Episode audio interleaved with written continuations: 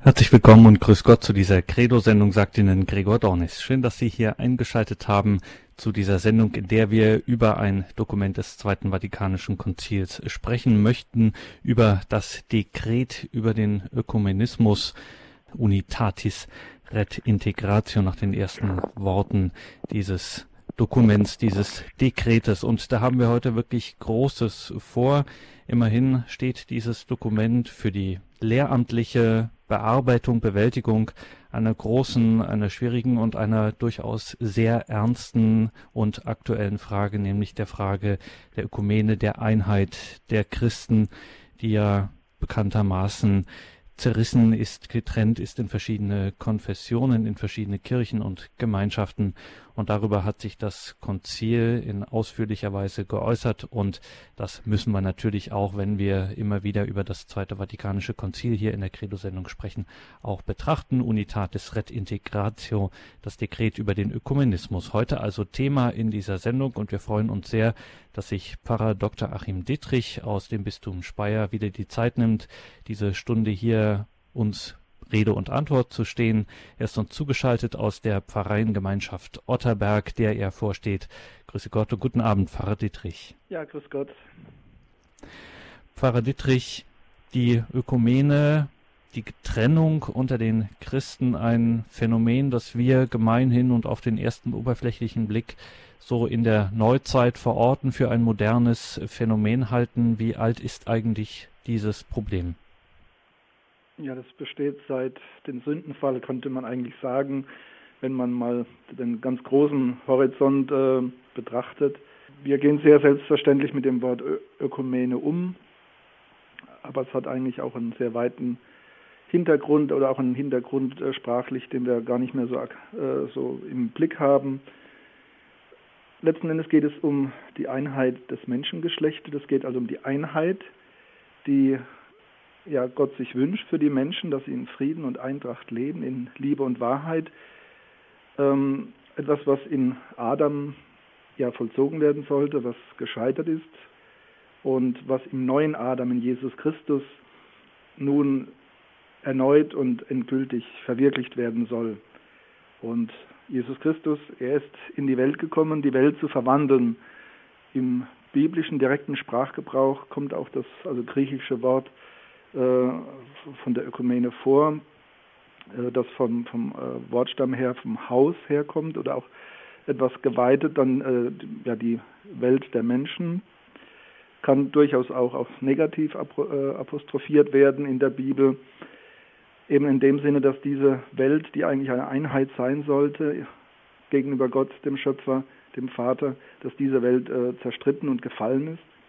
Jesus Christus kommt, diese Welt wieder herzustellen, zu einen, die Menschheit zu einen, eben diese Ökumene, ähm, diese Hausgemeinschaft aller Menschen äh, herzustellen. Und er verwirklicht das im Reich Gottes, in der Kirche, die er stiftet, die er gründet, die er als seinen Leib auferbaut.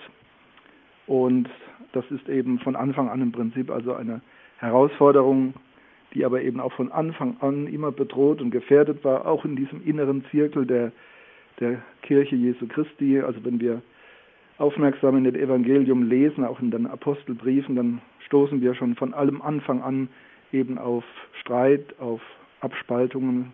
Wir kennen das äh, Wort bei Paulus, der also regelrecht schimpft und sagt, es gibt nicht eine Kirche des Paulus, sondern eine Kirche des Apollos, sondern es gibt nur die eine Kirche Jesu Christi. Also es gibt eigentlich von Anfang an ein ökumenisches Grundanliegen, wie es ja auch im Johannesevangelium in diesem wunderschönen Wort gesagt wird, ut unum sind in Latein, also wo Jesus Christus betet und das auch Petrus besonders ans Herz legt. Äh, eine die Brüder, auf dass sie eins seien. Also diese Einheit der Kirche ähm, ist von Anfang an Aufgabe, Herausforderung, ist auch ein, natürlich auch ein Wesensmerkmal. Die Kirche ist eine einzige, sie ist also wesenhaft eine einzige und eben nicht ähm, eine Vielzahl, auch wenn es natürlich über die Welt ausgebreitet unterschiedliche Ausprägungen gibt, aber die, die eine heilige katholische Kirche, sie ist eine einzige.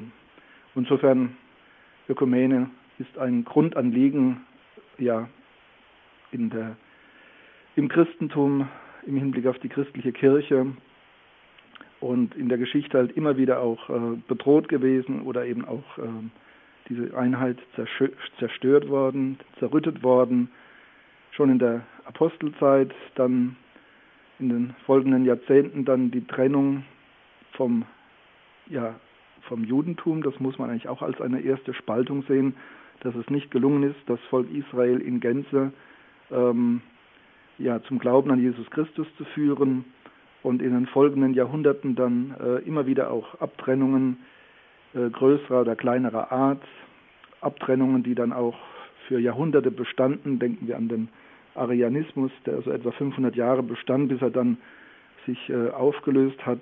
Aber 500 Jahre ist eine lange Zeit. Ja, wovon wir heute noch halt sehr stark geprägt sind, die beiden großen Spaltungen. Eben, äh, wir sprechen von äh, Schismen, also von Kirchenspaltungen. Ähm, das erste nennen wir das Morgenländische im 11. Jahrhundert, das 1054 vollzogen wurde, also die Trennung äh, zwischen der West- und der Ostkirche. Wir sprechen also von, von der Ostkirche, von den Orientalen oder auch von den Orthodoxen, die lateinische Westkirche als als Gegenüber. Und dann die zweite große Spaltung, zumindest für uns in Europa, ähm, die Reformation im 16. Jahrhundert, aus der eben die protestantischen Bekenntnisse hervorgegangen sind. Das ist heute, wenn wir heute von Ökumene sprechen, haben wir vor allen Dingen ähm, auch mit, mit, der Perspektive des Zweiten Vatikanums, haben wir also diese beiden großen Spaltungen im Blick. Ähm, die Spaltung die Trennung von den Orthodoxen und die Trennung äh, gegenüber dem Protestantismus. Also wenn ich Ihren Eingangsgedanke nochmal von der Einheit, auch von der Einheit der Welt und des Menschengeschlechtes, wie das im in der Ausdrucksweise des Konzils heißt, nochmal aufgreife. Das geht hier nicht einfach, wenn wir über den Ökumenismus äh, sprechen und wenn das Konzil darüber nachdenkt, dann hat das auch unmittelbar damit zu tun, dass man sich eben der Welt öffnet, weil man könnte denken, naja, das Konzil wollte sich jetzt eben positiv auf die Welt zugehen und äh, sich sozusagen da ein bisschen neu aufstellen ähm, und jetzt eigentlich keine Nabelschau im engeren Sinne betreiben, aber dieses äh, Christ, äh, gemeinhin christliche Problem hängt auch damit zusammen, mit diesem Weltbezug. Ja, das ist ja ähm, das große Bestreben gewesen in den 60er Jahren, äh, diese neue, mutige Öffnung gegenüber der Welt, einer Welt, die eben auch schon massiv geprägt war von Säkularismus und Laizismus, also äh, heute haben wir das, sind wir vielleicht schon sogar dran gewöhnt, aber das waren damals noch relativ, äh, je nachdem in welchem Land, relativ neue Erscheinungen. Ja, man wollte einfach auf die Menschen zugehen, sie wieder gewinnen, äh, eben mit diesem Bestreben auch, ähm, wenn Jesus sagt, also meine, mein Evangelium, mein Heil, meine Gnade ist für alle Menschen gedacht, nicht nur für den Club der Erwählten. Und meine, sicher im 19. Jahrhundert wurde die Kirche äh, sehr stark angefeindet und es ist gut verständlich, dass sie sich dann teilweise auch etwas in Trutzburgen zurückgezogen hat. Äh, aber Hans-Urs von Balthasar hat eben auch gesagt, ähm, so sicher äh, man sich in solch einer Trutzburg fühlt, wir müssen aus den Mauern heraus und müssen den Menschen das Evangelium offensiv entgegentragen. Und ähm, es kann also Ökumene kann dann eben nicht bedeuten, dass man jetzt nur schaut, dass eine Trutzburg sich mit der anderen verbindet und man eine gemeinsame Trutzburg bildet, sondern ähm, das Ganze ist eingebettet eben in diese Bewegung äh, zu den Menschen hin. Aber natürlich eine, eine vorrangige Bewegung ist eben die, dass man äh, sich, wie das Konzil spricht, also dass man sich mit den getrennten Brüdern wieder eint, das große Ziel der Einheit der Christen. Und nun haben wir ja, wenn wir auf die Konzilstexte schauen, sehen wir immer wieder, es gibt Vorbewegungen, es gibt Vorläufe, es gibt eine liturgische Bewegung, es gibt, wenn wir an die Kirchenkonstitution denken, ähm, Guardinis berühmtes Wort, die Kirche erwacht in den Seelen. Gibt es das auch bei der Ökumene?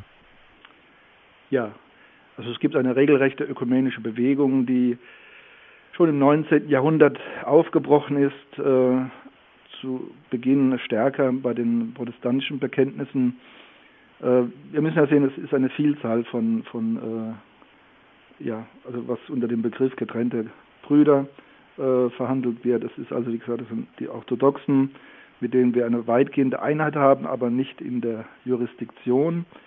Äh, es ist sind die, die, es ist die äh, angelsächsisch-protestantische Kirche, die Anglikaner also, und es sind die, die Reformationsbekenntnisse, die also von Luther herkommen, ähm, die Lutheraner, dann die von äh, Calvin herkommen, die Reformierten. In den USA dann eine Vielzahl von verschiedenen protestantischen Bekenntnissen. Ja, also das ist ein, ein großes Spektrum und äh, das war auf dem Konzil insgesamt äh, prägend, weil eben ja etwa in der katholischen Kirche, sagen wir vielleicht etwa 60, 70 Jahre ein, eine ökumenische Bewegung entstanden ist aus vielen Berührungen in der modernen Welt mit den äh, protestantischen Mitchristen.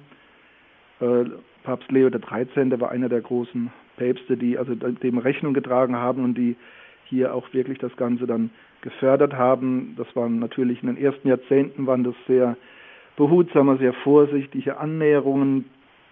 Also man muss ja einfach wissen, dass äh, nach der, also mit den Orthodoxen hatten wir äh, zur Zeit der Kreuzzüge massive Auseinandersetzungen bis hin äh, zur Zerstörung oder Plünderung von Konstantinopel damals. In der Reformationszeit schlug das Ganze sehr schnell um, auch in, in äh, gewalttätige, in kriegerische Auseinandersetzungen, Bilderstürme, Vertreibungen äh, und dann regelrecht rechte Kriege, Religionskriege. Der 30-jährige Krieg äh, hat als Religionskrieg begonnen. Am Schluss ging es dann nur noch äh, plakativ um Religion, eigentlich waren dann andere nationale Interessen hintendran. Aber die, die, die Geschichte der Trennung zwischen den Christen, gerade in Europa, war natürlich auch sehr tief, mit vielen Verletzungen, auch mit viel äh, Schuld auf beiden Seiten. Das wird auch anerkannt in diesem vatikanischen Dokument, Ökumenismusdekret. Ja, über Jahrzehnte hat man sich vorsichtig äh, herangetastet. Ähm, die Protestanten waren in der Regel etwas äh, großzügiger in den Kontakten äh, auch wenn sie sich gegenseitig durchaus schon stark abgetrennt haben. Aber es gab eben doch ähm, ja eine größere Lockerheit. Ähm, also es gab eine, eine auch eine internationale ökumenische Bewegung, aus, aus der sich die ähm, katholische Kirche anfangs ganz rausgehalten hat und ähm, ja, Leo XIII. hat dann so ein bisschen äh, grünes Licht gegeben, dass man auf Ebene der Bischöfe, der Fachtheologen äh, Kontakte geknüpft hat, in Dialog eingetreten ist. Es wurde dann auch immer wieder jedes Jahr äh, das Gebet um die Einheit der Christen, wurde dann so etwas äh, quasi ein Allgemeingut der katholischen Kirche, dass man das auch wirklich darum gebetet hat, dass man also diese Spaltung, ähm, die Kirchenspaltung nicht als gegeben und äh, unabwendbar und, und, unveränderlich hinnimmt, sondern dass das Ziel, dass alle eins seien, dass das wirklich auch neu angestrebt wird, dass man Gott darum bittet. Und es ist so dann über die Jahrzehnte eine breite ökumenische Bewegung entstanden, ähm, die dann in den 50er Jahren äh, quasi auch die Atmosphäre geschaffen hat, in die dann Johannes der 23. hineingesprochen hat. Äh, aber auch Pius XII. hat also auf behutsame Art und Weise schon, schon auch manches äh, ähm, ermöglicht,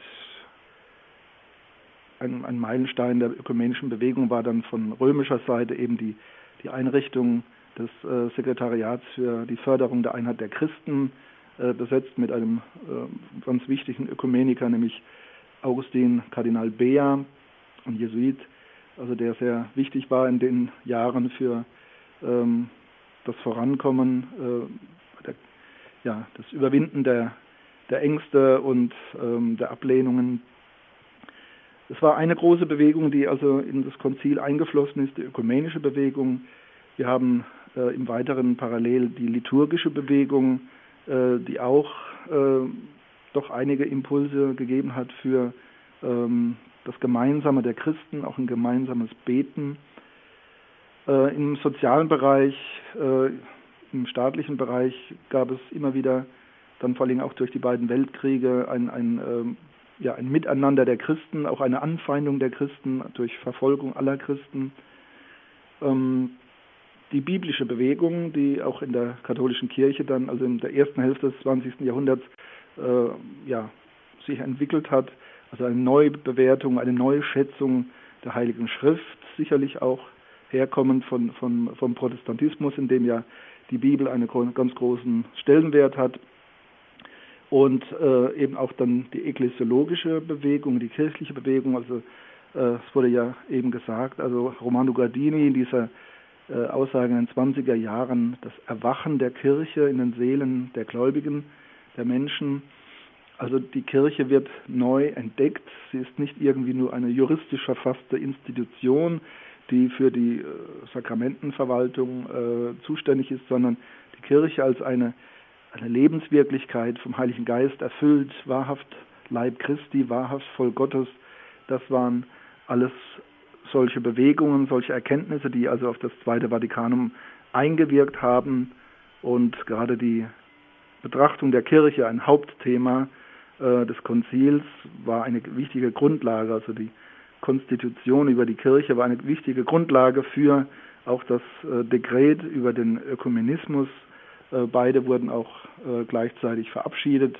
21. November 1964 wurde also die Kirchenkonstitution Lumen Gentium und auch eben das Ökumenismusdekret Unitatis Red Integratio wurden also gemeinsam vom Papst und den Konzilsvätern verabschiedet. Und wie es äh, die Fügung so will, haben Sie ja bereits hier in dieser Reihe über das, die Kirchenkonstitution Lumen Gentium gesprochen. Und wenn wir heute eben über Unitatis Retintegratio sprechen wollen, was wir natürlich gleich machen müssen, ähm, vielleicht noch einmal ein kurzer Blick auf Lumen Gentium. Was sind da für Grundlagen zu finden, mit denen wir das Dokument Unitatis Retintegratio, über das wir heute sprechen, über den Ökumenismus besser verstehen? Was finden wir da in Lumen Gentium an besonderen Voraussetzungen?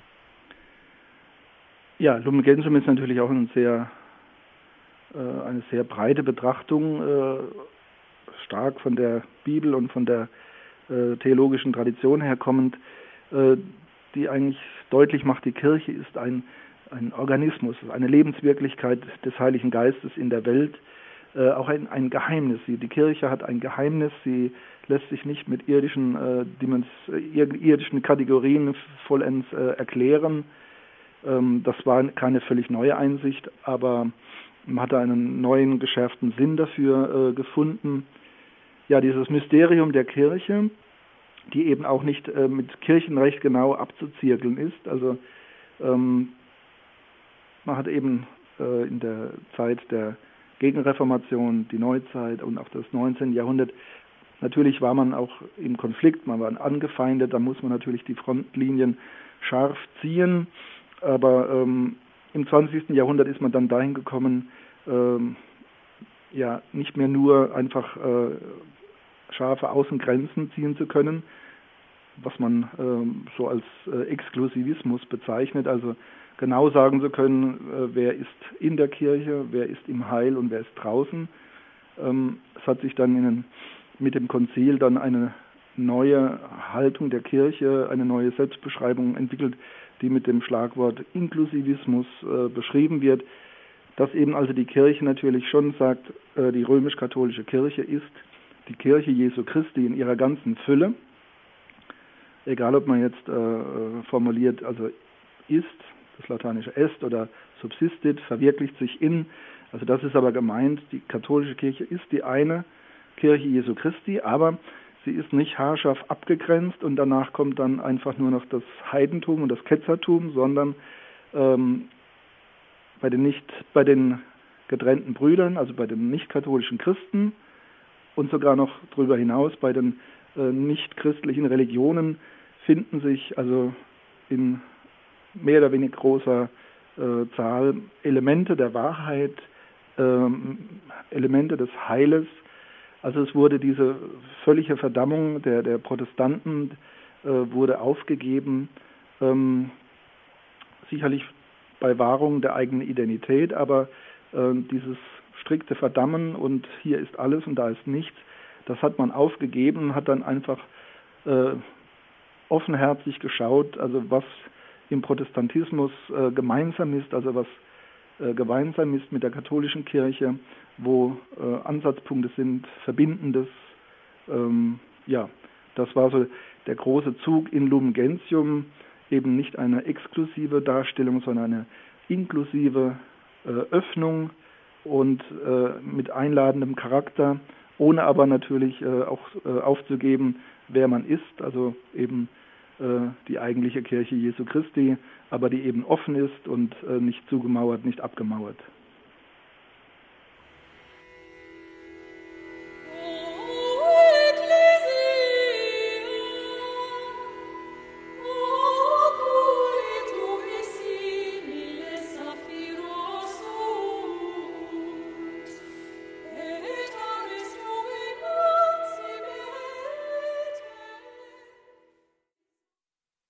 Der Glaube der Kirche bei Radio Horeb und Radio Maria.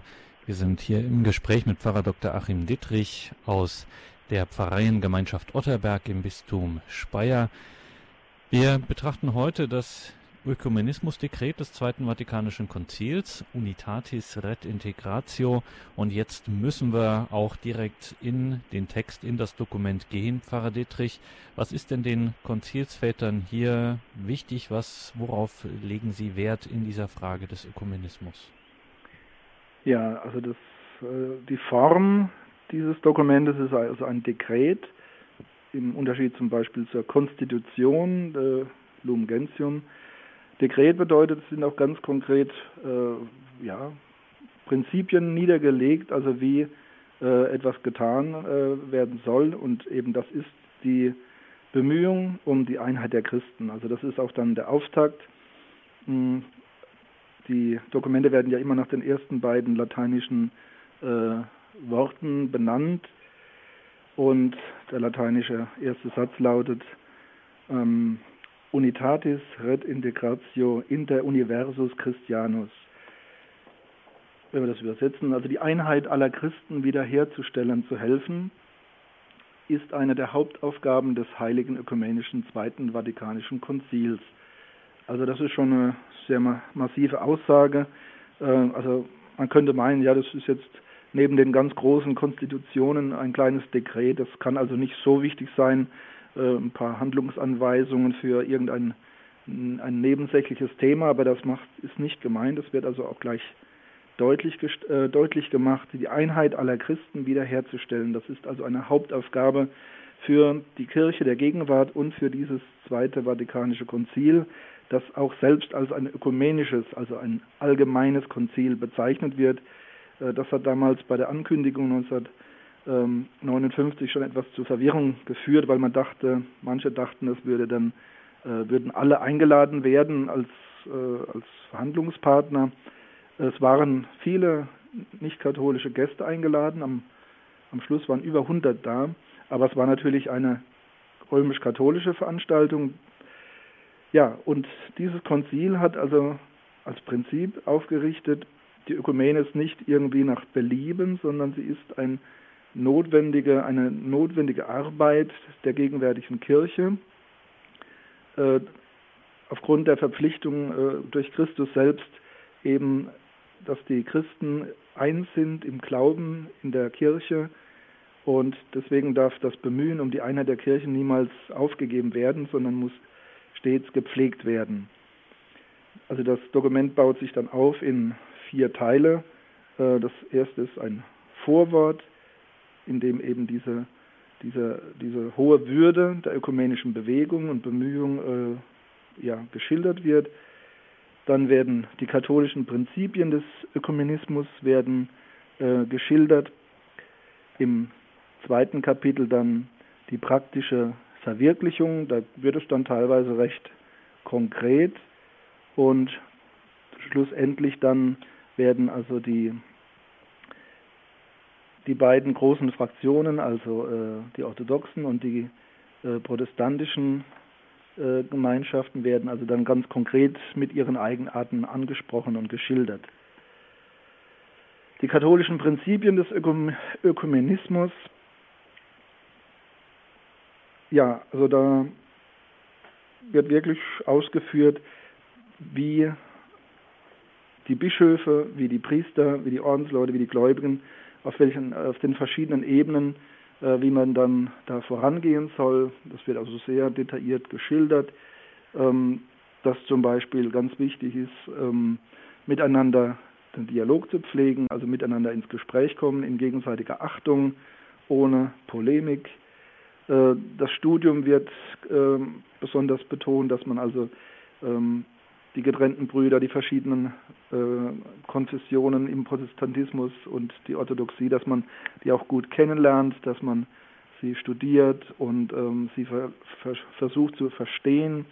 Also es wird viel verlangt, auch von den äh, Katholiken, besonders von den Bischöfen, Priestern, Theologen, ähm, eine ganz große Bemühung, auf die anderen zuzugehen, äh, sie verstehen zu können, in Demut, ohne Polemik, aber natürlich auch in Treue zum katholischen Glauben, ähm, wobei dann verlangt wird auch, dass man unterscheiden kann eben zwischen Lebensäußerung der Kirche und dann auch der Lehre der Kirche und die Disziplin, dass man etwas unterscheiden kann, was sind Ausprägungen, die auch in der Zeit stehen und mit den Zeiten sich ändern und was ist aber die Lehre der Kirche.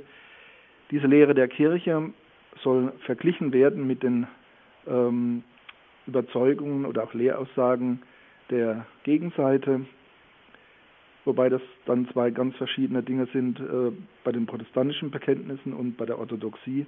Bei der Orthodoxie haben wir ja, ähm, was die Lehre angeht, äh, eine ganz, ganz große Schnittmenge. Äh, beim Protestantismus sieht das dann schon etwas anders aus. Äh, und das wird auch eigens gewürdigt, dann diese beiden großen Fraktionen.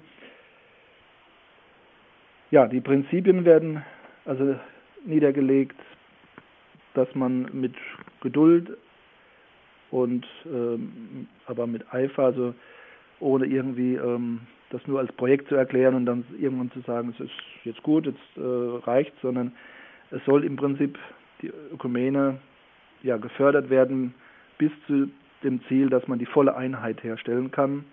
Das ist das, äh, wenn auch ferne Ziel, äh, aber das muss das Ziel auch bleiben, dass man ähm, sich nicht zufrieden gibt, dass man so einigermaßen jetzt miteinander auskommt und äh, sondern dass man wirklich die volle Einheit im Glauben und auch in der in den Sakramenten, besonders in der Eucharistie, erreicht. Das ist das Ziel äh, katholischer Ökumene. Und ähm, wird natürlich dabei nicht verschwiegen, dass dann äh, gerade beim Protestantismus dann natürlich große Hindernisse oder auch große Defizite da sind, die man nicht ähm, einfach übergehen darf oder wegretuschieren äh, kann. Aber dennoch muss dieses Ziel immer im Blick bleiben und äh, man darf sich auch nicht mit zu wenig zufrieden geben. Das gemeinsame Gebet wird also ähm, eingefordert für alle Gläubigen dann eben das gemeinsame Studium, was mittlerweile auch in vielen Gruppen geschehen ist, also dass Arbeitskreise äh, mit den Anglikanern, mit den Lutheranern, mit den Reformierten, äh, mit den Orthodoxen, dass dann äh, Arbeitsgruppen ja ein Thema nach dem anderen wirklich ja abgearbeitet haben und geprüft haben, wo sind wirklich bleibende Unterschiede und wo sind es auch teilweise einfach zeitbedingte historische Differenzen äh, oder auch Missverständnisse manchmal. Ja, es ist also eine, eine große Aufgabe, die das Konzil hier für die Kirche formuliert. Und ähm, da es eben auch ein Dekret ist, werden also auch die, die praktischen Momente genau in den Blick genommen. Die Ökumene, das heißt also bei Nummer 5, die Sorge um die Wiederherstellung der Einheit ist Sache der ganzen Kirche, sowohl der Gläubigen wie auch der Hirten. Also es ist nicht nur äh, Aufgabe der, der Bischöfe, der Priester, der Theologen, sondern jeder Gläubige äh, soll sich das auch zu einem Anliegen machen, nach seinen Möglichkeiten, nach seiner Verantwortung. Die Erneuerung der Kirche gehört ja als dauernde Reform der Kirche zum, zum Grundprogramm das heißt nicht, dass man ständig alles ändert und umbaut, aber äh, wie es hier so schön heißt, ähm, die Kirche an sich ist heilig und die Offenbarungswahrheit ist unveränderlich, aber die Kirche äh, ist natürlich in ihren Gliedern, in den Gläubigen, ähm, ja, auch sündig oder begrenzt und äh, schuldfähig, schuldbelastet, dass eben, das ist ein ausdrücklicher Appell dann auch, dass sich alle bemühen um einen tieferen Glauben, also gerade die Katholik, katholischen Christen werden aufgefordert, nicht nur das Gegenüber im Dialog kennenzulernen, äh, sondern auch selbst vertieft geistlich zu leben und äh, also nach größerer Frömmigkeit und Heiligkeit zu streben, äh, was eben auch eine wahrhaftige Ökumene fördert. Ja, es werden die Orden genannt, also die Ordensleute, es werden die Priester genannt, die Bischöfe, die Theologen, das akademische Studium. Es werden aber auch weitere Formen kirchlicher Existenz äh, genannt, was damals sehr stark aufgebrochen ist in den 60er, 70er Jahren. Das Laienapostolat, das es vorher schon gab, aber das dann wirklich so zu einem Standardmoment geworden ist für die Kirche. Ähm, ja, es wird auch darauf hingewiesen, dass man äh, durchaus sich gegenseitig äh, inspirieren und äh, Impulse geben kann. Zum Beispiel, dass also auch die Katholiken verstärkt wieder sich der Heiligen Schrift zuwenden, äh, was mit der biblischen Bewegung schon äh, teilweise gegeben war, sollte in die Breite gehen, dass man also diese Hochschätzung der Heiligen Schrift im Protestantismus, dass man sich das auch so ähm, ja, zu Herzen nimmt und sagt, ja, da ist vielleicht das eine oder andere Defizit im katholischen, im praktischen Bereich vorhanden. Die praktische Verwirklichung des Ökumenismus im zweiten Kapitel schlägt dann auch vor, dass man eben auch im gesellschaftlichen, im sozialen Bereich ähm, ja, ein Miteinander sucht, dass man also ein gemeinsames christliches Zeugnis im Staat, in der Gesellschaft ablegt, im sozialen Bereich, dass man sich gemeinsam für den Frieden einsetzt. Dann geht es weiter, das hatten wir schon gesagt, also die, das Ziel ist die gemeinsame Eucharistiefeier, ähm, wobei da eben aber nicht, dass man da eben nicht ähm, die Defizite und die unterschiedlichen Glaubens Glaubensauffassungen, gerade gegenüber dem Protestantismus, dass man das äh, einebnet und dann ähm, ja quasi auf einem, gemeins einem kleinsten gemeinsamen Nenner äh, dann quasi zu einer Einheit kommen möchte. Das wäre der eine Irrtum. Ähm, der andere wäre, dass man äh, sagt, wir kennen uns, wir schätzen uns in unserer Verschiedenheit und lassen es gut sein damit. Ähm, das ist eben auch nicht Ziel dieses Dekretes, sondern die echte Einheit am Altar ist das Ziel und der Ökumene. Ja, das wird dann in verschiedenen äh, Nuancen ausgebreitet, auch im Hinblick auf die Liturgie, auf die Theologie. Wird immer wieder eingefordert, dass also die katholische Seite, die katholischen Gläubigen da also ähm, viel investieren sollen, auch so von, von äh, Wohlwollen, von Herzensgüte, von Demut, ähm, dass man eben nicht, wie es vielleicht früher in der Apologese stark, stark war, dass man sich rechtfertigt und genau äh, Trennlinien zieht, sondern dass man wirklich bemüht ist, äh, einander zu verstehen und bemüht ist, den anderen zu gewinnen. Ähm, bei Pius XII. war es noch so, dass also eindeutig von einer von einer äh, Rückkehr Ökumene gesprochen wurde, also zum Beispiel in der Enzyklika von 1943. Ähm, da wurde dann klipp und klar gesagt, also ähm, ein großes Verständnis, äh, ein großes Wohlwollen gegenüber den nicht-katholischen Christen, aber dann auch den, gezielt die Einladung, ähm, die Kirche steht offen äh, für alle, die eben zur Fülle äh, des Christlichen ja, finden wollen, zurückkehren wollen. Ähm, so explizit findet man das in, im Dekret hier nicht mehr. Ähm, es wird auch unterschieden zwischen äh, den natürlich durchaus gewünschten und auch äh, erlaubten ähm, also Konversionen, dass jemand sagt, ich will katholisch werden. Ähm, das wird nicht verschwiegen, nicht übergangen, aber äh, es wird unterschieden von der Ökumene. Also die Ökumene soll nicht einfach nur eine, eine Propagandamaßnahme der Katholiken sein, um die Protestanten wieder äh, ins Boot zu holen, sondern es soll ähm, ja, eine, eine gewinnende Bewegung sein auf die Einheit der Christen hin, ähm, ohne dass man dabei verleugnet, dass eben in der katholischen Kirche die Fülle verwirklicht wird, was die Lehre angeht, äh, die Sakramente, die Verfassung, aber nicht jede äh, historisch gewachsene äh, Form und Prägung. Also da wird eine Differenzierung vorgenommen.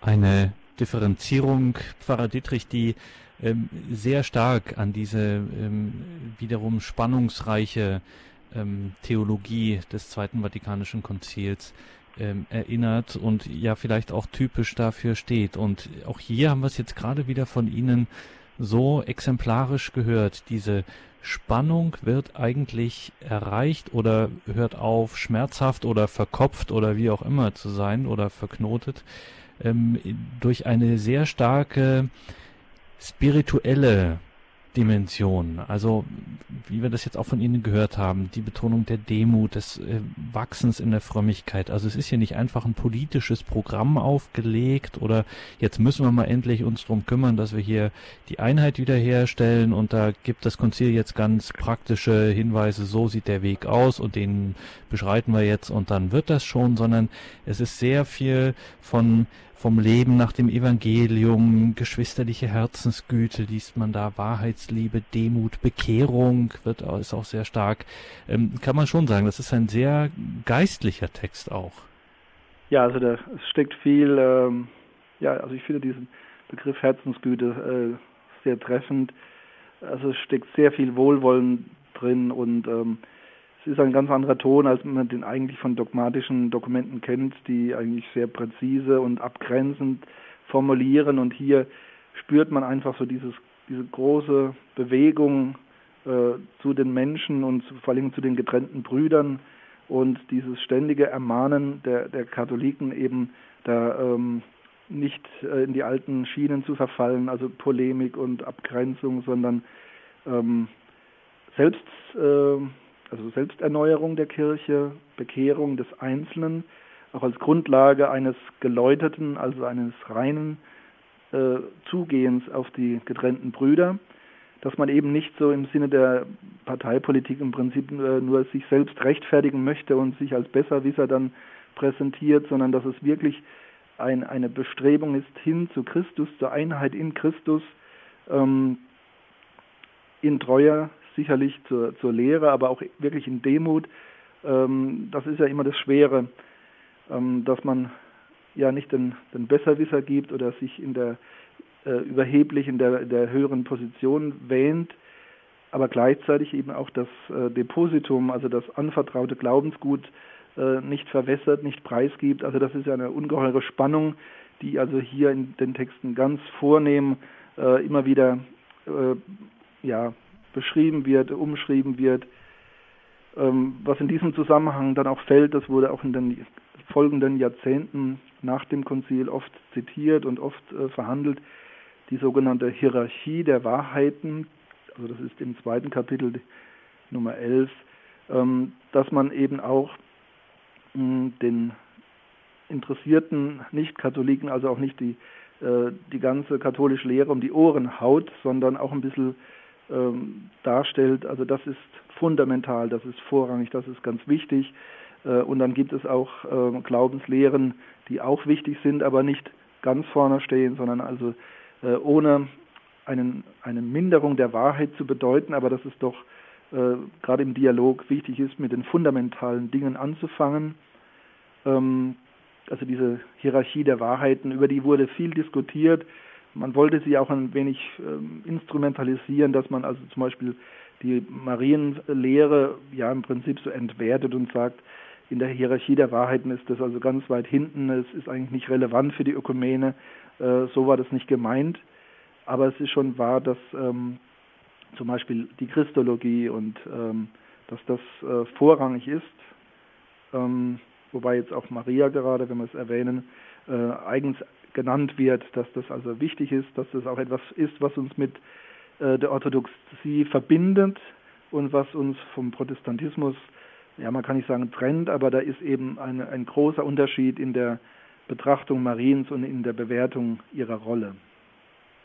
Orthodoxie und Protestantismus, zwei wichtige Stichworte, nachdem das Dokument Unitatis Redintegratio, das Dekret über den Ökumenismus, über das wir über heute sprechen, hier in der Credo-Sendung, da im, nach der Grundlegung eben dieser Prinzipien, dieser katholischen Prinzipien des Ökumenismus unterscheidet ähm, das Dokument, das Dekret in Kirchen und kirchliche Gemeinschaften. Was ist damit gemeint?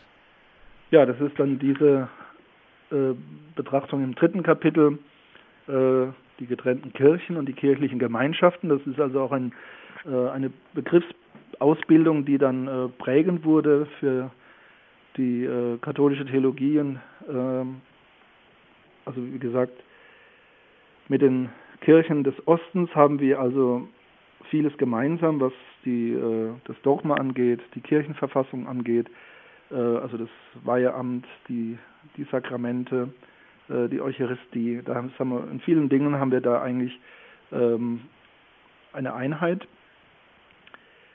Und deswegen wird auch davon gesprochen, dass also das sind Kirchen, Schwesterkirchen.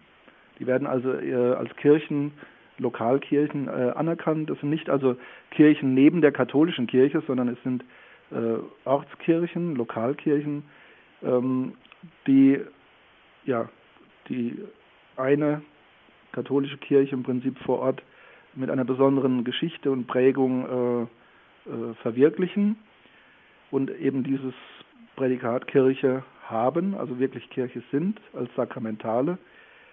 Im Unterschied zum Protestantismus, das ähm, ist immer so ein bisschen ein heißes, strittiges Thema, ähm, aber im strengen theologischen Sinn ähm, wollte von Luther und Calvin her wollten die Protestanten gar nicht Kirche sein. Also sie haben ja das Wesen der Kirche dann wirklich anders beschrieben, äh, wirklich in auch eine bewusste Abtrennung von, von, äh, von der römisch-katholischen orthodoxen Kirche. Natürlich von außen betrachtet sind die protestantischen Bekenntnisse auch Kirchen äh, als ja, soziologische Größe. Ähm, also muss man immer aufpassen, auf welcher Ebene man spricht. Äh, das Konzil spricht von äh, Gemeinschaften, kirchlichen Gemeinschaften. Also das Attribut macht schon deutlich, es sind sicherlich auch Kirchen, aber äh, nicht im vollen Sinne. Also es sind Elemente des Kirchlichen gegeben, die gemeinsame Taufe, die Verkündigung des Wortes und manches andere, aber eben nicht die sakramentale Verfassung, nicht das, äh, das Weiheamt, das apostolische Amt, die apostolische Sukzession, und deswegen also diese Abstufung, äh, dass man von den protestantischen Bekenntnissen, dass man da nur von kirchlichen Gemeinschaften spricht, was eigentlich im ökumenischen Dialog auf rein theologischer Ebene eigentlich anerkannt wird. Ähm, etwas anderes ist, wenn in der Presse darüber gesprochen wird, in der Öffentlichkeit, ähm, da ist es eigentlich, ja, wird das als Beleidigung aufgefasst, wenn man dann äh, ja das Kirche sein, sagen wir jetzt zum Beispiel den Landeskirchen, äh, ja, das mindert oder abstreicht. Muss man vielleicht auch dazu sagen, dass das Konzil damals diesen Begriff der kirchlichen Gemeinschaft eingeführt hat. Das war ja auch innerkirchlich äh, keineswegs unumstritten, sondern das wurde auch innerkirchlich als ein sehr, sehr, sehr großes äh, Zugeständnis damals schon äh, gesehen, anders als dann heute. Das hat dann sozusagen einen ökumenischen Dialog in Gang gebracht, der das dann irgendwie etwas, ähm, dem man das dann selbstverständlich nahm, aber das war damals alles andere als selbstverständlich. Ja, also ich hatte ja gesagt, dass gerade von katholischer Seite äh, dass der Prozess im 20. Jahrhundert ganz behutsam ging und teilweise auch von auf einzelne Personen und Gruppen beschränkt. Ähm, wir hatten halt jahrhundertelang Auseinandersetzung und äh, Polemik und äh, Apologese ähm, und im Prinzip auch dann so Verurteilungen. Also wir sind die Rechtgläubigen, das sind die Ketzer. Äh, das war aber nicht nur katholisch eine katholische äh, Art, sondern es wurde umgekehrt genauso gesagt. Also äh, der, der, Papst als, als Teufel und Antichrist. Ja, also solche scharfen äh, Absetzungen, Herabsetzungen des, des Gegenübers, ähm, das war durchaus noch irgendwo ja, äh, im historischen Gedächtnis. Und jetzt diesen großen Schritt nach vorne, also ähm, die protestantischen Bekenntnisse sind einfach nicht nur äh, Abtrünnige. Ähm, sie haben sich neu definiert, sie haben sich neu aufgestellt, würde man heute sagen. Ähm, und das sind Elemente des wahren Glaubens und der Kirche sind vorhanden, aber eben nicht die Fülle. Und es sind natürlich äh, die Defizite so groß, dass man jetzt nicht äh, ja, einfach an den Altar schreiten kann und zum Beispiel gemeinsam Abendmahl Eucharistie feiern kann. Aber es war damals sicherlich äh, ein großer Fortschritt und ein, eine, äh, ja, ein großes Wohlwollen, ähm, ein Anfang, ein, ein konkreter Anfang dann für eine weitere, intensivere ähm, Einheitssuche. Und eben vielleicht auch, könnte man sagen, auch ein, eine große Wertschätzung auch ähm, eines protestantischen Selbstverständnisses, wenn man jetzt dieses Gemeinschaften auch äh, wörtlich nimmt, schwingt ja sofort mit die Gemeinde, die Gemeine, wie es auch oft hieß, dann Schleiermachers Geselligkeit oder Ritsches Reich der Geister und was es da alles äh, gab in der Tradition. Des, und es hat ja auch, muss man auch sagen, auch wiederum Rückwirkungen gehabt, auch für das katholische Kirchenverständnis, das dann eben diesen Gemeinschafts-, diesen Communio-Charakter auch sehr stark gemacht hat, mit dem Volk Gottes beispielsweise. Ja, also bis in den Sprachgebrauch merkt man es heute, dass also einige äh, protestantische Begriffe ja jetzt ganz selbstverständlich im katholischen Bereich benutzt werden, wie zum Beispiel Kirchengemeinde. Ähm, ja, der Kommunio-Charakter, das war natürlich eines der großen Schlagworte des Konzils, ähm, die Betonung der Gemeinschaft und äh, eben nicht nur der rechtlich verfassten Institution Kirche, sondern eben auch des Glauben, äh, der Glaubensgemeinschaft. Und entsprechend ähm, dieses äh, besondere Erspüren, äh, dieser besondere Schmerz, dass eben ähm, ja, diese, diese Gemeinschaft äh, katholisch gefasst ist, also jetzt im Sinne einer Konfession und dass es viele Christen gibt, die eben äh, außerhalb der, der, Gemeinschaft sind und eben da Brücken schlagen zu wollen, also die Gemeinschaft ausweiten, öffnen zu wollen. Äh, das ist so die, die, die, das große äh, die große Bewegung in all diesen Texten und besonders hier in diesem Dekret. Ähm, vielleicht der Vollständigkeit halber eben also eine ganz große Wertschätzung auch für die Orthodoxie. Ähm, in diesem äh, Unterkapitel hier über äh, die orientalischen Kirchen. Äh, man muss sich auch in Erinnerung rufen, dass Paul VI. dann äh, das auch äh, persönlich unterstrichen hat durch seine seine, seinen Besuch in Jerusalem, seiner Begegnung mit Athenagoras, dem ähm, orthodoxen Patriarchen, und ähm, mit einer Umarmung, ähm, ja, und das war also auch eine ganz große Wertschätzung für die Orthodoxie. Beim Protestantismus war solch eine Geste äh, viel schwieriger. Eine Geste, das hatte ich schon erwähnt, waren eben auch die vielen äh, Gäste, die also mit in der äh, Konzilsaula sitzen konnten und dem äh, Konzilsgeschehen direkt äh, beiwohnen konnten. Sie hatten natürlich kein Rederecht, aber sie haben alles äh, direkt live mitbekommen. Und zwar aus, aus vielen verschiedenen protestantischen und auch orthodoxen Kirchen und Bekenntnissen. Ganz berühmt damals Max Thurignan von der reformierten Bewegung Tessé, die ja auch katholisch dann ähm, großen Anklang gefunden hat. Ja, es wird dann schon äh, genau beschrieben, die protestantischen kirchlichen Gemeinschaften, also wie gesagt eben äh, Angli die anglikanische Kirche im, im angelsächsischen Bereich äh, und eben die diversen äh, reformatorischen Bekenntnisse, die dann auch sehr unterschiedlich wieder sind. Das ist etwas, was es ja in der Ökumene manchmal sehr schwer macht, diese, diese, diesen hohen Grad an Unterschiedlichkeit. Also das, in Deutschland geht es noch einigermaßen, aber in den USA gibt es also Dutzende von äh, freikirchlichen, äh, protestantischen Gruppierungen.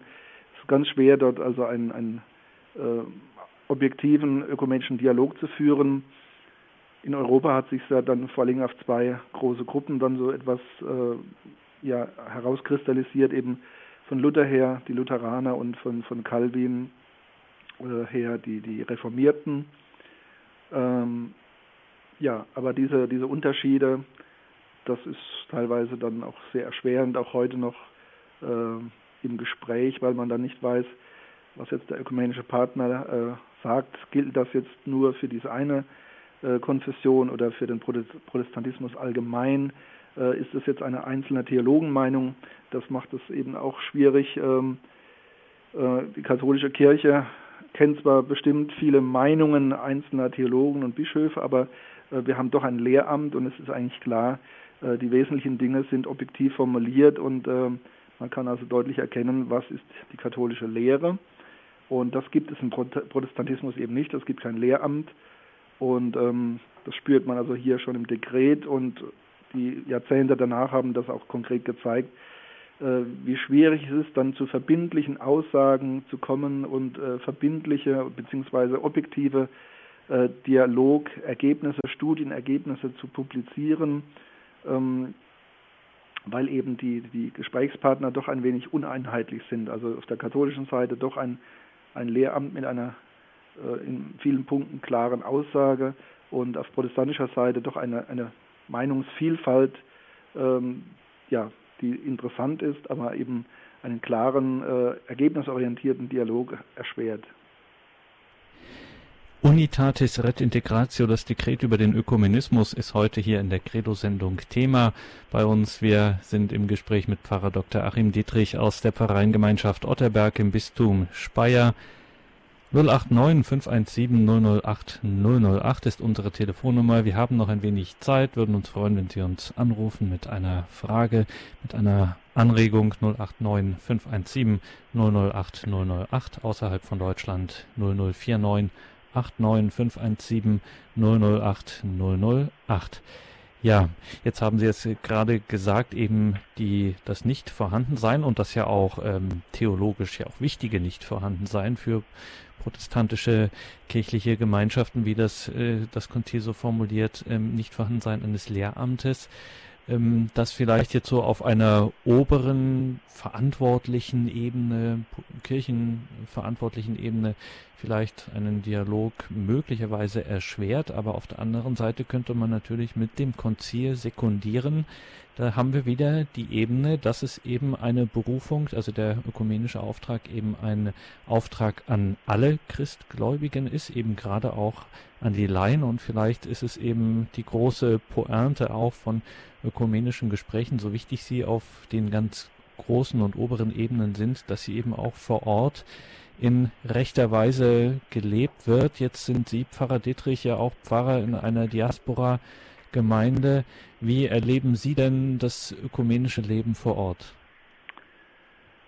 Ja, also die, generell die Diözese Speyer äh, ist sehr durchwachsen. Also wir haben äh, nicht so wie in Bayern jetzt zum Beispiel, also ganz katholische Gebiete gibt es selten. Also das äh, wechselt von Dorf zu Dorf. Äh, ich bin jetzt seit kurzem hier in einem ausgeprägten Diaspora-Gebiet, also wo fast überall äh, in allen Dörfern, also der, der Anteil der Katholiken also deutlich unter 50 Prozent ist, manchmal nur 20 oder 10 oder 5 Prozent. Also ähm, was, was eigentlich dieser Begriff Diaspora meint. Ähm, und als besonderes Moment äh, eine alte Abteikirche, eine Zisterzienser-Abteikirche hier in Otterberg selbst, die also simultan genutzt wird schon seit ähm, über 300 Jahren jetzt ähm, eine Simultankirche, also die vom, von der protestantischen Gemeinde und von der katholischen Gemeinde zusammen genutzt wird, also immer mit Absprache, dass man zu verschiedenen Uhrzeiten jeweils seine Gottesdienste feiert. Äh, ein besonderes Symbol diese Kirche, weil sie auch bis äh, vor etwa 30 Jahren, äh, 35 Jahren mittlerweile, äh, ja, getrennt war. Also sie war simultan als Gesamtgebäude, aber man hat äh, äh, Anfang des 18. Jahrhunderts, nach wenigen Jahrzehnten, hat man dann gesagt, es funktioniert nicht, äh, wir ziehen eine Mauer durch und hat dann das Langschiff und das Querhaus voneinander abgetrennt, also dass es im Prinzip zwei Gebäude waren mit unterschiedlichen Zugängen und das war lange Zeit so. Und 1979 hat man also diese Mauer niedergelegt. Heute ist es ein wunderschöner ähm, zisterziensisch geprägter äh, Kirchenraum und ähm, ja, die beiden Gemeinden nutzen sie gemeinsam.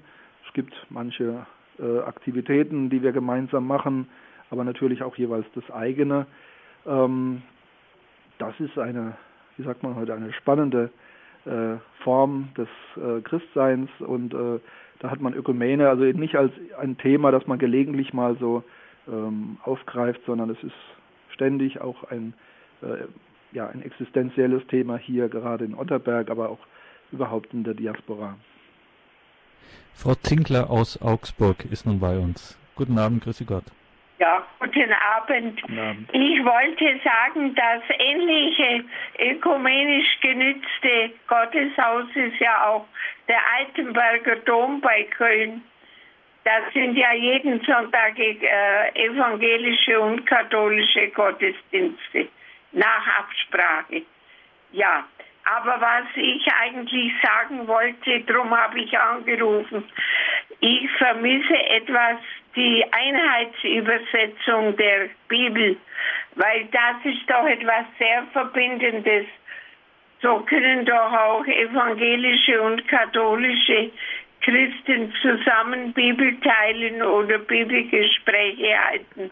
Früher war es doch so, dass die Evangelischen immer ihre Lutherbibel hatten und die unsere halt ihre katholische Kürzinger Übersetzung oder ähnliches. Die Einheitsübersetzung ist etwas sehr Verbindendes. Das wollte Dankeschön. ich. Danke, Danke, für diesen wichtigen Hinweis, ein guter Hinweis. Ja, ja Pfarrer Dietrich, die Einheitsübersetzung war ein sehr ambitioniertes ähm, Projekt und irgendwie hat das nicht so richtig funktioniert. Ja, leider, leider. Also das äh, in der Praxis war es oft so, dass es eben ähm, also vereinzelt in ökumenischen Bibelkreisen hat man dann schon die, die Einheitsübersetzung verwendet. Aber ähm, gut, wobei ich auch verstehe, dass man jetzt die Lutherbibel äh, protestantischerseits nicht einfach weglassen wollte, weil mhm. sie gehört zum Selbstverständnis irgendwo dazu. Sie hat eine eigene Sprache, also eine ganz markante, auch ausdrucksstarke Sprache. Ähm, in den ökumenischen Kreisen hat man also doch dann gerne auf die Einheitsübersetzung zurückgegriffen. Jetzt ist aber leider vor wenigen Jahren schon ähm, der das Projekt der Revision, also der neuerlichen Überarbeitung der Einheitsübersetzung, ist ähm, insofern gescheitert, dass es nicht mehr ökumenisch durchgeführt wird, äh, wie damals ursprünglich, äh, wie es damals stattgefunden hat, sondern es gab äh, Auseinandersetzungen, Querelen, also Meinungsverschiedenheiten, sodass jetzt die Revision also äh, ein rein katholisches Projekt ist und die Protestanten sich da aus dieser äh, aus diesem Projekt verabschiedet haben. Das ist eines der Momente, wo momentan deutlich macht, also äh, der ökumenische Optimismus äh, braucht auch äh, eine Läuterung, braucht, es braucht einen gewissen Realismus, ähm, dass man sieht, manches geht nicht so schnell, manches wird vielleicht überhaupt nicht gehen, also das ist schwer einzuschätzen. Und trotz allem muss man aber das Ziel, wie es hier im Dekret äh, formuliert wurde auf dem Konzil, eben die volle Einheit der Christen darf man nicht aufgeben. Das ist momentan so ein bisschen die große Versuchung, dass man einfach sagt, äh, es ist halt jeder, wie er ist und wir, wir leben ein gutes Nebeneinander, ähm, das Miteinander, soweit es eben geht.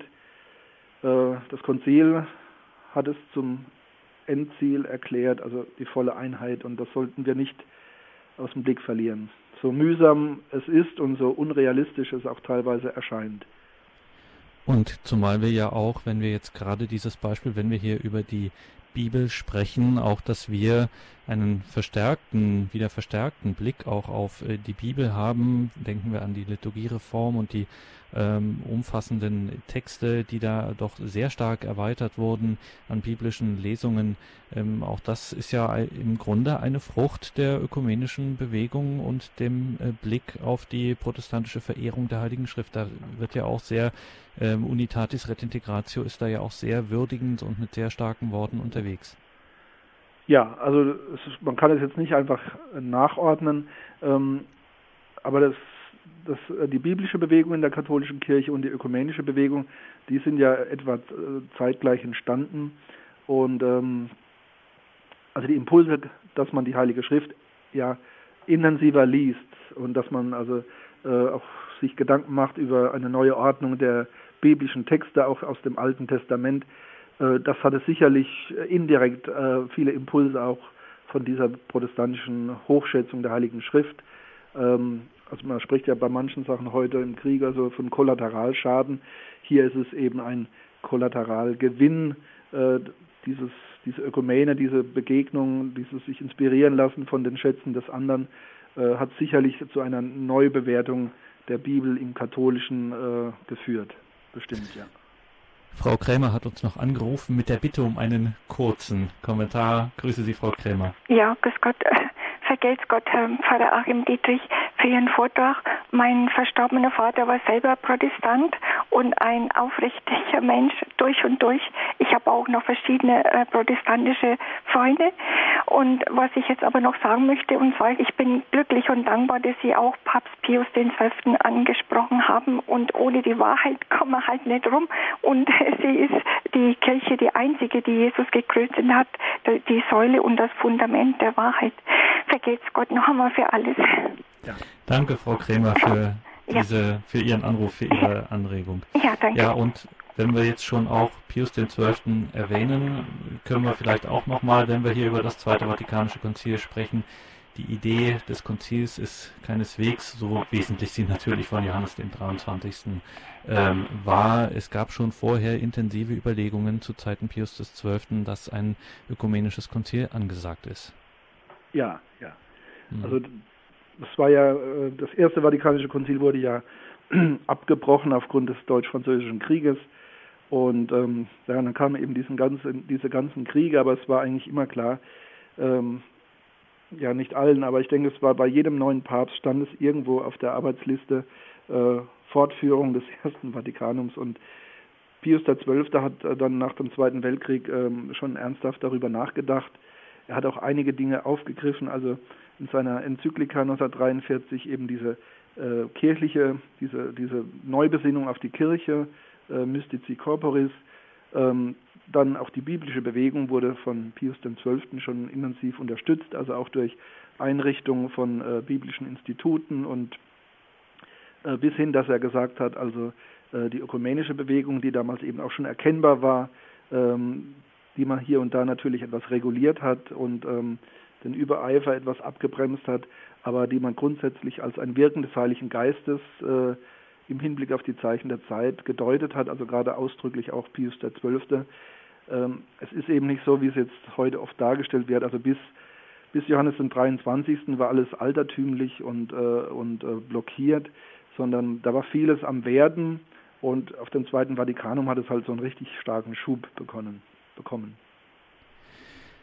Unitatis Ret Integratio, das Dekret über den Ökumenismus, darüber haben wir heute hier in der Credo-Sendung gesprochen. Bedanken uns bei Pfarrer Dr. Achim Dietrich aus Otterberg im Bistum Speyer für diese Sendung, dass er sich die Zeit genommen hat. Auch Ihnen, liebe Hörerinnen und Hörer, danke fürs Dabeisein. Unter der 08328 921 120 gibt es eine CD für Sie, wenn Sie das nochmal nachhören möchten bei unserem CD-Dienst. OR.org ist auch eine zuverlässige Adresse, wo das schnell und problemlos geht. Also CD bestellen oder sich einfach die Sendung in Kürze downloaden. Viel war heute in der Sendung und natürlich im Dekret, das wir heute betrachtet haben, Unitatis Retintegratio vom, vom Gebet die Rede und auch diese Sendung müssen wir daher mit dem Gebet beschließen. Pfarrer Dietrich, wir bitten Sie um den Segen. Ja, gerne. Herr Jesus Christus, du Hirt deiner Herde, du hast die eine Kirche gegründet, in der du alle Menschen zusammenführen möchtest, in der du alle Menschen mit Gott, dem Vater, versöhnen möchtest, vereinen möchtest. Wir Menschen aber sind zerstritten, die Christen sind zerspalten. Wir bitten dich, gib uns Geduld und Ausdauer, Güte und auch Klugheit, dass wir Schritt für Schritt hier auf dem Weg der ökumenischen Annäherung mit dem Ziel der vollen Einheit, dass wir auf diesem Weg weitergehen und dass wir nicht so sehr von unseren eigenen Anstrengungen das, das, das Erreichen des Zieles abhängig machen, sondern dass wir zuallererst auf deine Gnade und Hilfe hoffen. Und so segne uns der dreieinige Gott, der Vater, der Sohn und der Heilige Geist. Amen. Gelobt sei Jesus Christus. In Ewigkeit. Amen.